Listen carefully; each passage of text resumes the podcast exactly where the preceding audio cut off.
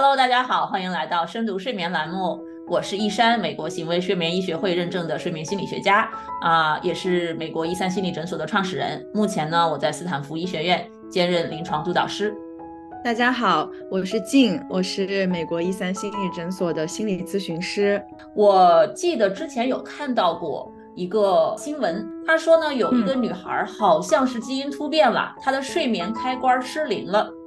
这个新闻上说呢，他四十八秒就能睡着，二十三岁。经常无意识的就睡着了，然后跑到医院去检查自己到底是什么情况呢？去做了一个所谓的五次小睡实验啊，他有四次都在八分钟以内睡着了，关灯到睡着的时间只有二点八分钟，最短的一次四十八秒就睡着了，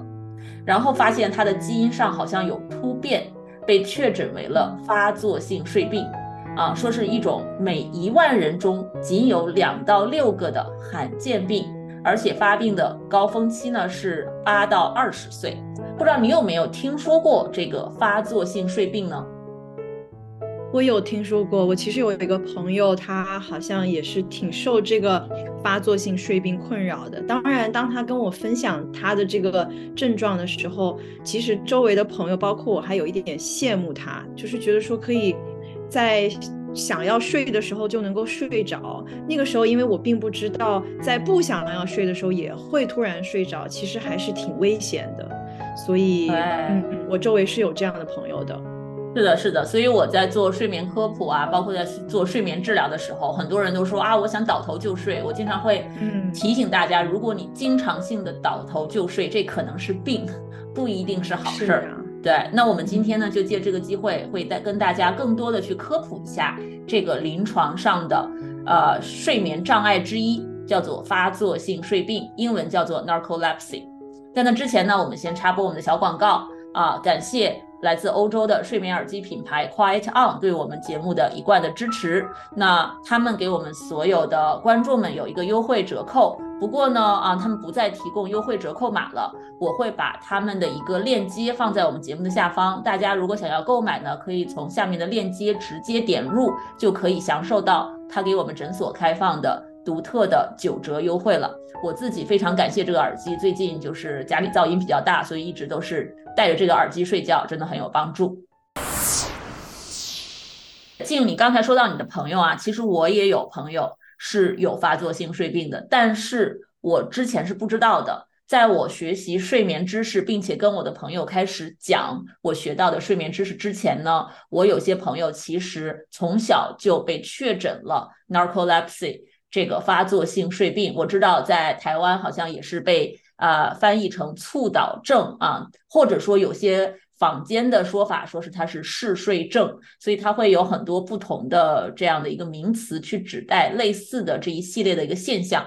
那呃，但是我知道很多有这个问题或者被确诊过的朋友们，他们其实是非常羞耻的，羞于启齿去说这个事情，因为他们觉得我好像就是一个残疾人，我好像这是一个呃别人不能够理解的。我动不动倒头就睡，这是一个不好的事儿。我不能告诉任何人，我要藏着掖着的，怕别人说我懒。所以我那个朋友是，直到我进入了睡眠科，在斯坦福真正的开始学这个东西，然后我做了很多这方面的科普和我的播客。那我那个朋友是说英文的，他听到了这个之后，他说：“哇，我在你的播客上听到了你采访这方面的患者，他们分享他们的体验，然后透露了他一直在。”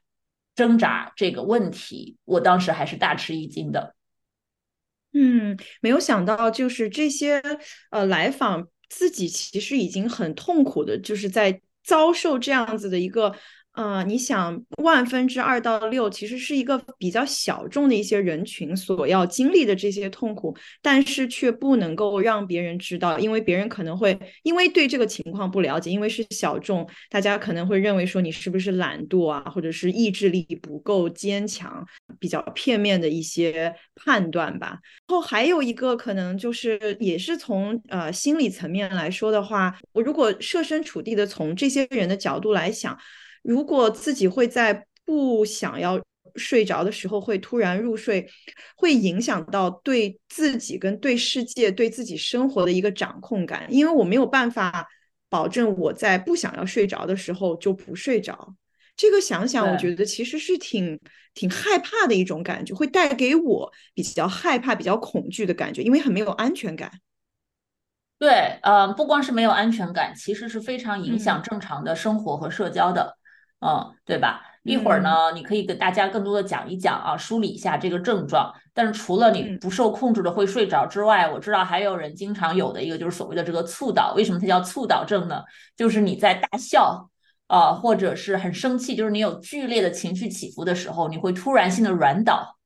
啊，你控制不住自己的身体，所以你不光是控制不住什么时候会突然睡着，你也控制不住自己的身体，这个是很可怕的，导致很多人就是很难跟朋友保持一个健康的社交的关系，他会害怕去参加一些社交活动，啊，那么啊，也担心开车的安全，对不对？你万一开车的中途突然控制不住的想要睡。那要怎么办？这个不是一个意志力的问题，而且确实，你看他的发病的起始发病时间很多都是在我们青少年时期、儿童时期、青少年时期，二十岁之前。那么这个时候很多人都还在上学，呃，那么所以你在这个时候有这样的一些睡眠的问题，确实有可能被老师、家长、周围的同学用异样的眼光看待，就觉得你这人肯定是很懒。这是怎么回事？没听说过，对吧？你除了懒，还有什么其他的解释啊？或者就是青春期的问题，青春期就是嗜睡，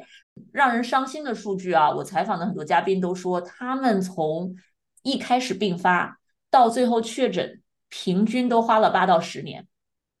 嗯，就是完全。不知道这是个事儿，也不知道有这样的一个一个真正的疾病的存在，而且呢，呃。国内可能这个发展的会稍微的更慢一点，在欧美这边，哪怕睡眠这个专科已经发展了一段时间了，但是这方面专业受训的医生也还是少，所以有些人他发现不太对劲儿，但他不知道怎么回事，他就去看医生，但很多医生也察觉不出来有什么问题，所以呢，我会看到有一些青少年，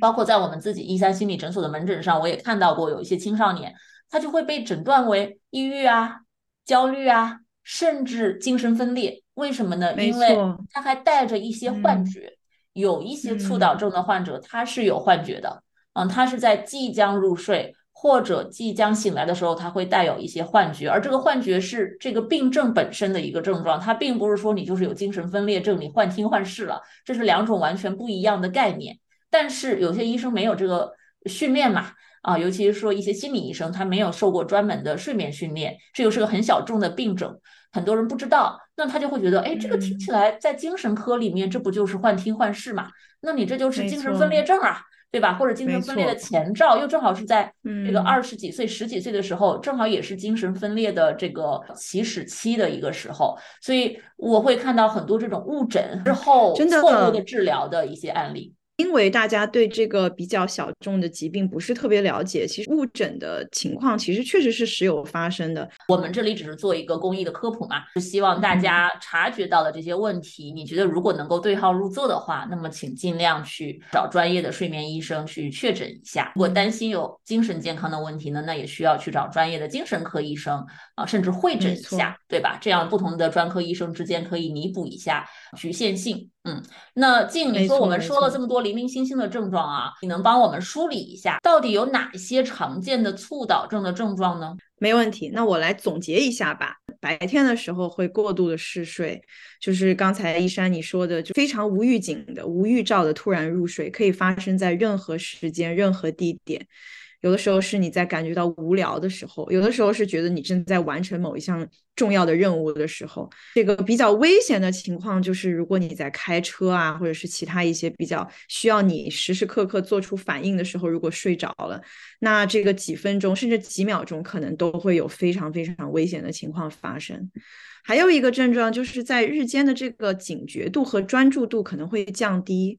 就是这个嗜睡，通常就是所谓的犯困，让人比较难以集中精力，比较难以进行正常的这些日间的活动。还有一个症状呢，就是肌肉会突然去力气，这种情况通常会称就是我们最啊最俗称的这个促导，有的时候甚至因为他肌肉丧失这个力气的话，可能会导致语言不清，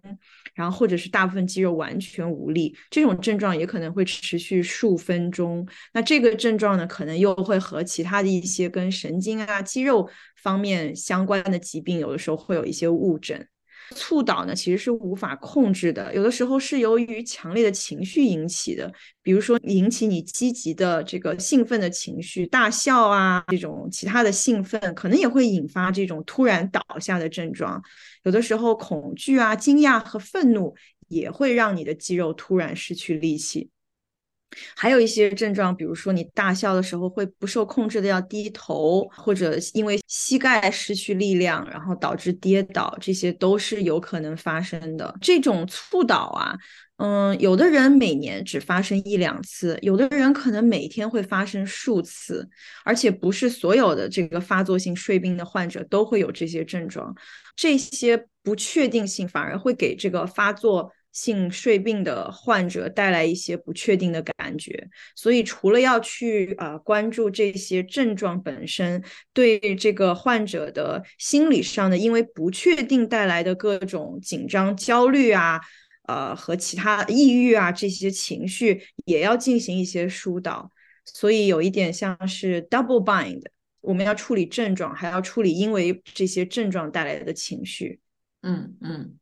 对对，也是为什么在欧美这边，对吧？除了医生负责给你做诊断、开药之外呢，经常会结合我们这样的睡眠心理学家，或者也称为行为睡眠医学专家。来帮你去做一些心理的疏导，去做一些睡眠行为上面的调整。这些镜的总结啊，就大家可以在了解这些症状之后呢，去探查一下自己或者家人的一个情况。因为我觉得应对这个猝倒症或者发作性睡病啊，最重要的就是你注意到这些症状之后，及早的。去诊断，看看你能不能确诊，因为你能够越早确诊，你就可以越早开始做各种各样的干预，也可以帮你减少一些它相关的一些 stigma，就是带来的一些羞耻感呀，给自己贴的一些标签儿。那么检查方面，我简单的讲一下，一般呢，我们这个要确诊，就是你要去看一个睡眠专科的医生，他对这个要有很强的知识性，他知道这是怎么回事儿。然后你当然可以去做这个很基础的 PSG 的这个睡眠监测，就是在医院里带着各种仪器的睡一晚上。这个我们之前节目里面也有提到过，就是它是可以用来测，比如睡眠呼吸问题的。但是如果你有猝倒症的问题，那你除了做这个睡眠监测之后，第二天你还不能离开，第二天你还要在医院睡眠科再做一整天的一个测试，叫 MSLT，翻译成多次小睡潜伏期实验。那这个实验是持续一整天的，是每隔两个小时你就需要去试着入睡，所以就是说你这一整天的测试当中要尝试做四到五个小睡。那在每次小睡的时候，如果你睡着了，医生就会等大概十五分钟以后，在你睡着之后的十五分钟把你叫醒。如果你花了二十分钟都还没有能够进入睡眠状态的话，那么这一次小睡就结束了。那就等一段时间之后，我们再进入下一次小睡。所以一整天你要做四到五次的这种小睡的尝试。这里面你你也会带着各种仪器的，它和睡眠监测是很类似的，也要看你的心电图、脑电图、你的呼吸、你的血氧量、你的眼球的运动、你的肢体的运动等等等等，这些它都会测。主要是要看的是你花了多长时间进入睡眠状态。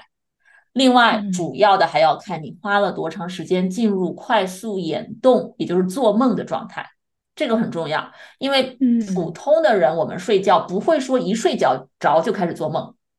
啊。如果你经常性的一睡着，立刻你进入了第一个睡眠阶段啊，或者几分钟之内就进入了做梦的阶段，这个是不正常的。如果你的睡觉经常是这样，那个就有问题。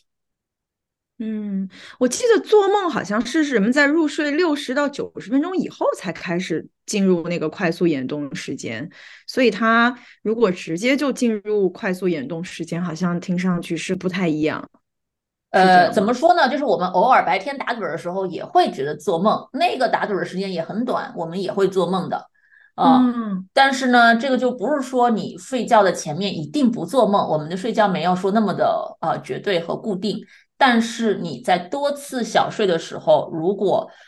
都是很多次都快速进入了做梦阶段的话，那这个是不正常的。所以为什么就是说大家不要自我去诊断，一定要找专业的医生来看，对吧？因为我知道我们在讲这些知识之后，肯定会有一些人说啊，完了，我每次中午小睡的时候我也会做梦啊，不用担心，我自己小睡的时候也会做梦，但这不一定是个坏事儿。可是你要是有其他的刚才静说的这些促导症的症状的话，那么你可能要更加的注意一下，就要去医院去确诊一下。我知道国内大概可以做促导症测试的相关的医院啊，根据我一些来美国进修过的国内睡眠科的医生同事们告诉我的，目前我知道的有四个，可能会有更多啊，也欢迎听众们留言给我们补充。一个是浙江大学医院的附属邵逸夫医院的睡眠中心。嗯，因为我跟这个睡眠中心的一位医生曾经在斯坦福是共事过的，所以我自己爸妈的这个睡眠监测也是在邵逸夫医院做的，还是一个挺好的睡眠科。第二个就是四川大学华西医院睡眠中心，第三个是北京人民医院睡眠中心，第四个是西安唐都医院神经内科。这个是我的同事们留言告诉我，国内暂时可以做促导症测试的，所以这个是测试。我觉得除了尽快的、尽早的确诊之外呢，另外一个很重要的就是寻找社区里面的支持性的资源。因为我在我的小红书 Doctor 一山里面也做过一些关于促导症的科普啊，有好多的网友们给我留言，我看到的一些留言就是他们反映吃药呢对他们自己用处不大。所以呢，很多人会有一种很卡顿的感觉，不知道该怎么办。那我觉得，除了吃药，可能国内比较欠缺的就是这种专业的行为睡眠医学心理学家的干预，这是一点。另外一个就是社区里的支持性的资源呢，可能确实国内还刚刚在起步当中。像美国这边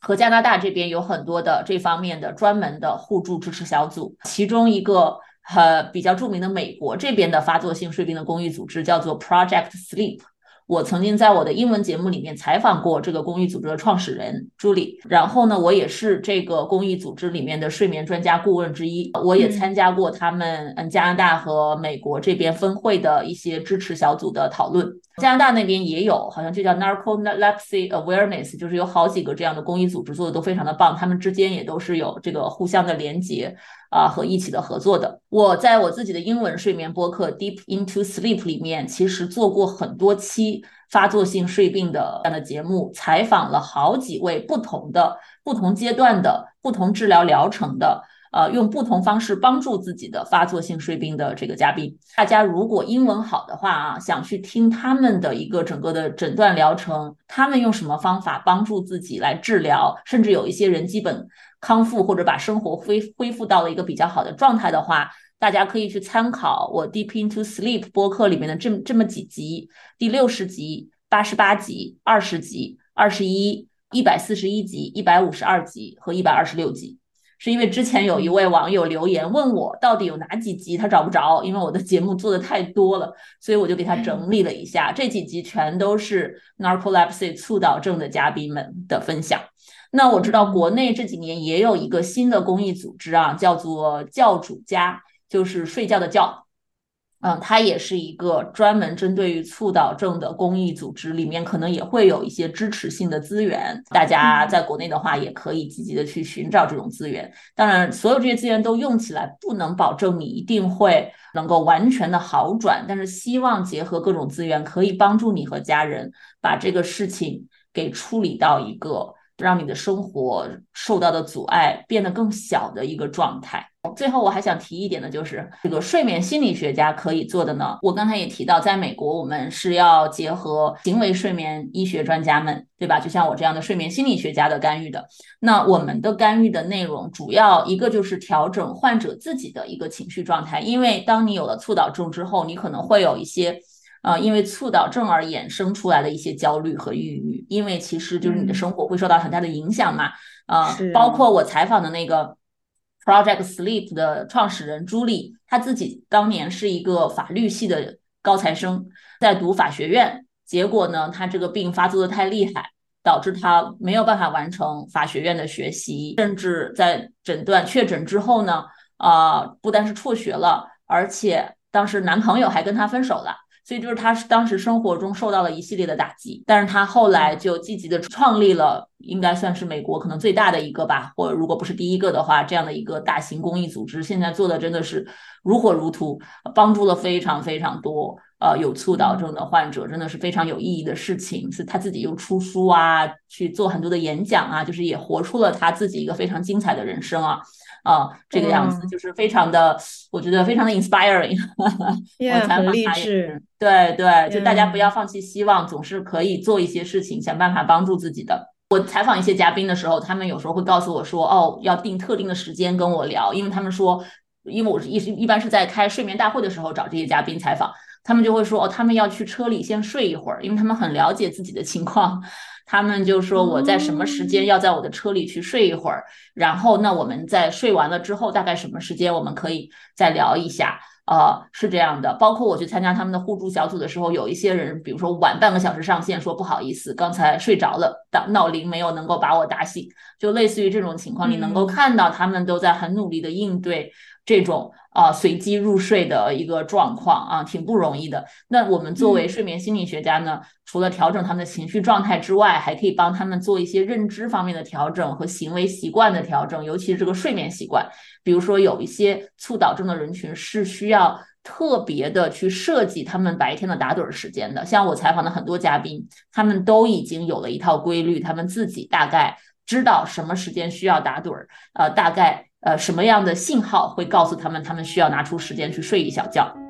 才能帮助自己？所以这些都是可以提前计划的，以及呢，帮助这些患者对他们家人朋友做一些教育。因为这样子的话，也可以减轻他们的一些内疚感呀，对吧？羞耻感呀，让周围的人了解，哎，促导症是一个什么东西？那我的家人有这个促导症，我可以怎么支持我这个家人，对吧？我觉得这些很多都是我们可以做的工作。没错，哦，听你说的，我突然觉得很感动。就是促导症的这些患者，因为他们不但正视去勇敢的面对自己的问题，然后同时还找到了适应自己的问题的解决方式，然后知道说我。需要睡觉的话，我就先睡一会儿，在车里睡一会儿，然后同时也不但把自己的需求自己解决了，而且还升华到说做了这个公益组织，然后可以帮助到更多的有这些问题，但是却不知道到哪里去找到帮助、找到支持的一些人，因为本来就是一个很小众的一个情况，哇哦，就是觉得挺感动的。对，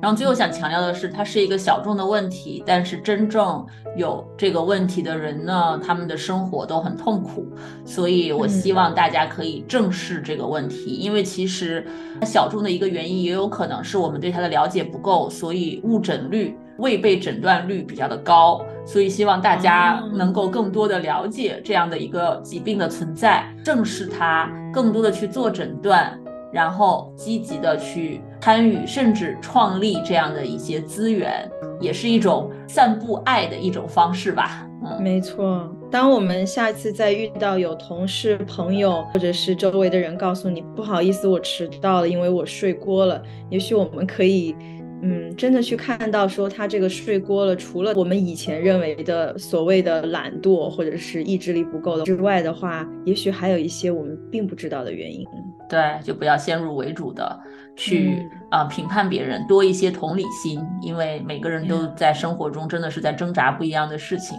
嗯，大家真的都挺不容易的。也希望我们这期节目对大家有帮助吧。那如果你有失眠的困扰呢，也欢迎选购我的线上失眠课程，疗程是四周，每周呢我都提供线上的答疑。最近还是一如既往的忙，每周都在答疑，有好多人最近都睡不好。那治愈率呢是高达百分之九十以上，需要你的积极配合。网址是 mindbodygarden 点 com 斜杠失眠。呀，同时也欢迎订阅我们一三心理诊所的邮件科普 newsletter，下载免费的电子书。每个月呢，我们都会送出睡眠。干货小知识和小建议。好的，谢谢大家。那我们这期的深度睡眠栏目就到这里啦。我是一山，我是静，我们下期再见，拜拜。